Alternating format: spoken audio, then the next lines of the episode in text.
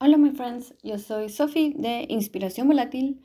Ya saben que pueden ver todos los links, eh, Spotify, Instagram y YouTube en el blog que es inspiracionvolátil.com. El episodio de hoy es el último, el último, sí, al fin, porque la verdad creo que ya hablamos mucho de minimalismo en los últimos siete episodios. Sí, este es el siete. El episodio final de la serie de Depurando tu casa. Y aquí vamos a hablar de tres ambientes que creí que era mejor, que era conveniente agruparlos en uno solo, que son el área de lavandería, el garage, o como le digan, el garaje, no sé, eh, carport, no sé, qué otros sinónimos hay para el área donde básicamente parqueamos nuestros carros. Y en un área que no todos tenemos, que es una bodega. Eh, sí, estos son como ambientes, em, ¿qué se podría decir? Que tal vez no todos contamos con esto porque incluso una lavandería puede ser que no contemos con ese espacio si vivimos en un apartamento. De hecho, yo tengo una amiga que donde en la, torre de apartamentos donde vive con su esposo, área de lavandería aparte en el área de la terraza. Así que creo también que, bueno, depende. Hay muchas razones por las que uno podría o no podría tener un área de lavandería. Así que agrupé estos tres ambientes y empecemos de un solo. Em, en el caso de la lavandería, de hecho yo justamente ayer que mm, trabajé en mi casa, porque no sé si lo había mencionado por acá, yo trabajo en mi casa y en la casa de mis papás para que me ayuden a cuidar a la chiqui. Así que mm, hay momentos cuando yo trabajo en la casa que trato de mm, ordenar o ver de qué forma puedo seguir depurando, mejorando la casa, cosa que a Cristian lo vuelve loco, pero Ni modo, creo que tal vez es una especie, como se volvió una especie de obsesión, digo yo que de cierta forma es saludable, pues porque me gusta ordenar, tirar cosas y organizar. Pero bueno, ese no es el punto. La cosa es que justamente ayer estuve revisando la lavandería y es, bueno, me, me sucedió justamente algo que quería contar por acá, que Em, al tratar de ir como que llevando control de los ambientes de la casa y como les digo, de mantener el ciclo, de ordenar y depurar y todo esto, yo la verdad tenía la nuca a ver la lavandería porque yo no recordaba qué era lo que tenemos ahí. Y para ser honesta, cuando es necesario, yo me meto ahí a lavar la ropa y hacer todo eso, pero en lo personal odio, odio lavar ropa.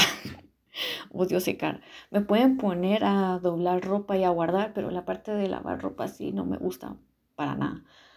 Y por eso dije, bueno, es hora de ir a ver cómo están las cosas ahí. Y mm, en cierta parte también por estar rentando la casa y que ha tenido inquilinos antes que nosotros, obviamente. Eh, al menos en nuestra lavandería, tiene unas repisas que la verdad están muy mal instaladas. Es, el área es pequeña, entonces no tenemos mucho espacio para poner lavadora y secadora a la par y es, termina siendo un espacio un poco incómodo para hacer la ropa. Y, y sí, me topé con la sorpresa que hay cosas ahí guardadas que la verdad no, ya era necesario sacarlas limpiar y yo creo que en un futuro tenemos el proyecto de poder mejorar esa área. Eh, para resumirles qué fue lo que encontré ayer, eh, teníamos una bolsa llena de bolsas de plástico que estaba ahí olvidada. Nosotros, bueno, al menos yo creo que en general en Latinoamérica se tiene la costumbre de guardar bolsas de plástico y reciclarlas para la basura y diferentes cosas. Em, nosotros compramos unos rollitos de, mm, sí, rollitos de bolsas en Dollar City para poder tirar los pañales de la chiqui, pero yo me quedé como, no, tengo que utilizar todas estas bolsas ya porque tenemos demasiadas. ordenamos un poco, tenemos cosas de la chiqui que ya no se usan como su baño donde la bañaba cuando era más pequeña. Ay, Dios, sí, teníamos que sacar varias cosas de ahí. Tenemos cubetas de pintura que ni siquiera están llenas, están como a menos de la mitad.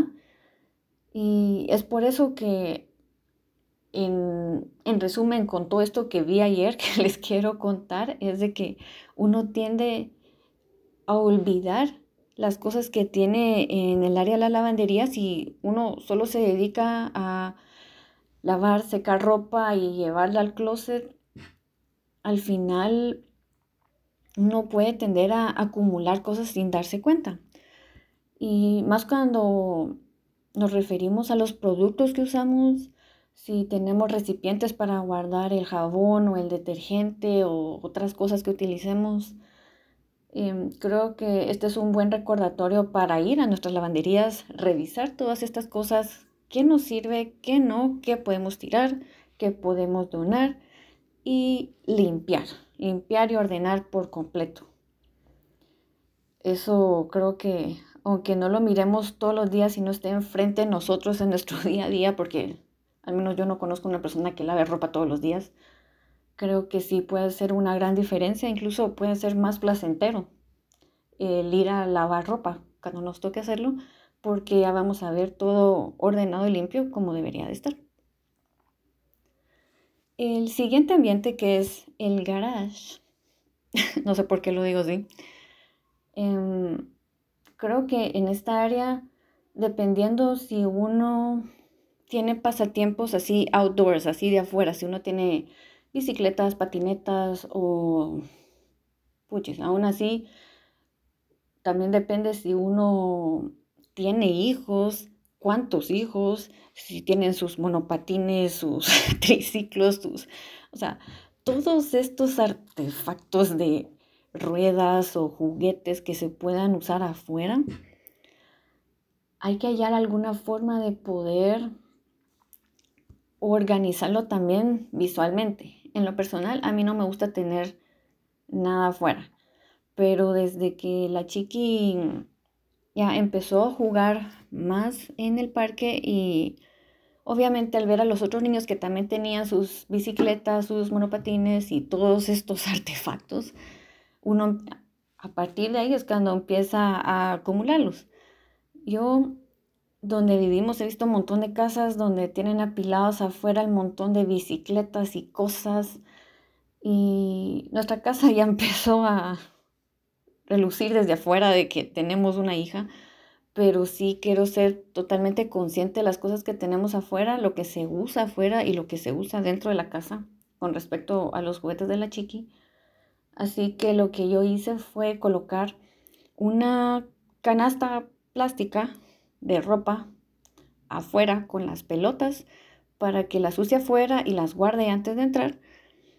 Em, creo que ahí solo tenemos su carruaje y su nuevo monopatín con su casco y ahí está. Nosotros solo tenemos eso, pero sí creo que mi recomendación aquí es, en todo caso, si tienen más hijos o ya están más grandes y hay cosas que ya no estén utilizando, revisarlas. Y si están en buen estado, eh, donarlas a otros niños que, que les pueda gustar eso. O incluso si creen que podría tener algún valor en venderlas, venderlas.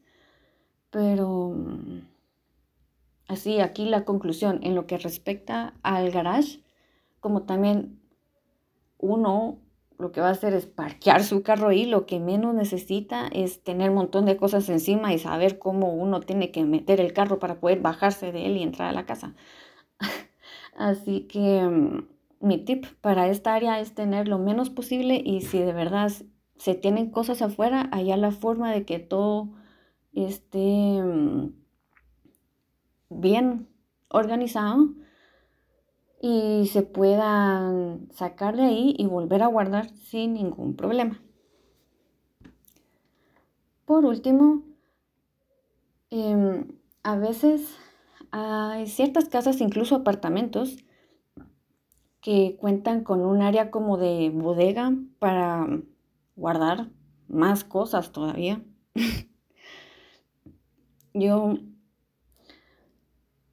ah, ¿qué les diré? O sea, antes yo decía, ah, qué útil tener un espacio así. Pero eso es como el espacio este raro que tenemos debajo de las gradas nosotros. En nuestra casa no solo está el hoyo ahí. Hay otras casas, por ejemplo, la casa de mis papás que tiene un hoyo parecido debajo de las gradas, pero sí está tapado y tiene sus, sus puertas de madera y está un poco más bonito. Pero en lo personal, yo no pondría absolutamente nada en esos hoyos. Nosotros porque antes estamos guardando cosas de la chiqui como su carruaje y sus juguetes para esconderlos un poco y ahora saqué cosas para que en ese hoyo en nuestra casa Cristian pueda guardar su equipo y esté más accesible. Pero yo lo que les diría ahí, si tienen estos espacios raros o un cuarto de verdad que funciona como bodega, yo lo dejaría vacío, si es posible, porque por lo general nosotros cuando empezamos a ver que tenemos mucho espacio, como que nuestra cabeza tiende a pensar, ¿qué puedo hacer para llenarlo? O peor aún, cuando la pereza termina siendo lo que nos motiva prácticamente solo a tirar las cosas en una esquina o en alguna superficie o peor aún, acumular cosas en un cuartito así y olvidarnos que las tenemos. Eso sí sería lo peor. Entonces, lo único que se me ocurre para espacios como estos, obviamente no hacer un cuarto muy pequeño al estilo Harry Potter como cuando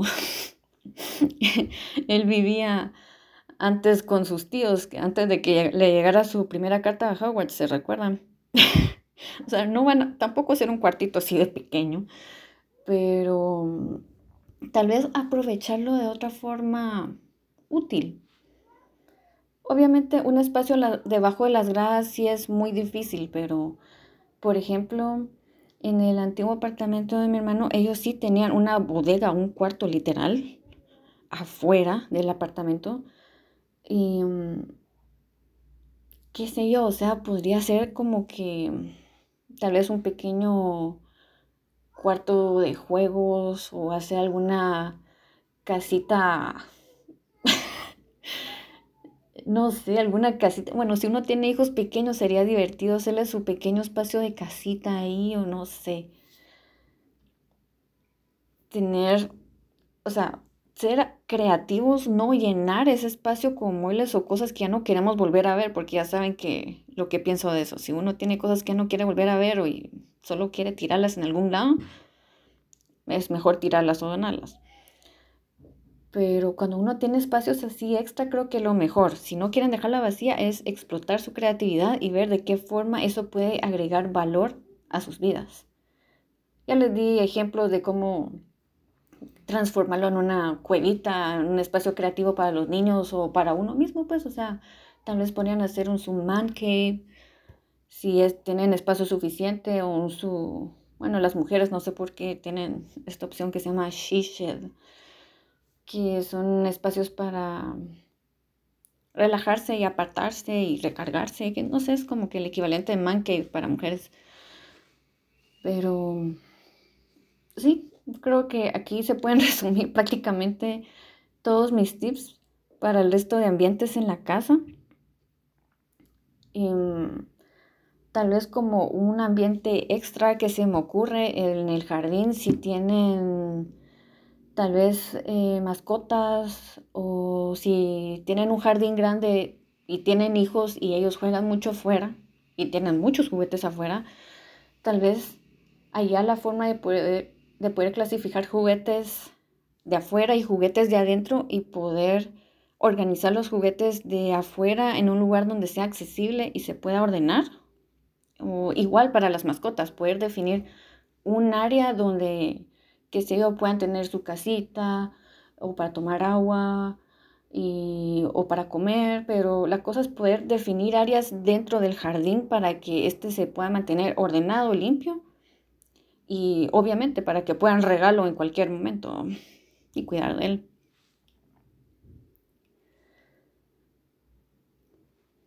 finalmente creo que hemos llegado finalmente al final, finalísimo, finalísimo de finales de la serie de Depurando tu casa.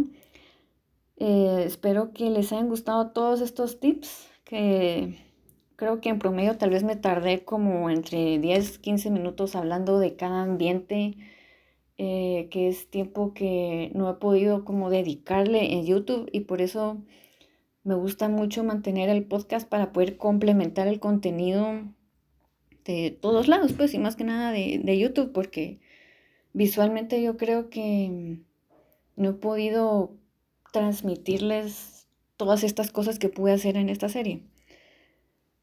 Así que espero que sea de utilidad y que si llegaron hasta acá, que me cuenten qué les pareció, eh, qué otros temas quisieran que hablara por acá o simplemente para hablar. ya saben que pueden escribirme en Instagram como volátil-blog. Y bueno, a partir de la otra semana empezaremos a hablar de temas un poquito más variados. Dejaremos descansar un poco el tema del minimalismo. Y gracias por escucharme. No se olviden de suscribirse aquí a mi podcast, sea que lo escuchen en Spotify o en Google Podcast. Y bueno, los veré la siguiente semana. Así que adiós y que la fuerza los acompañe.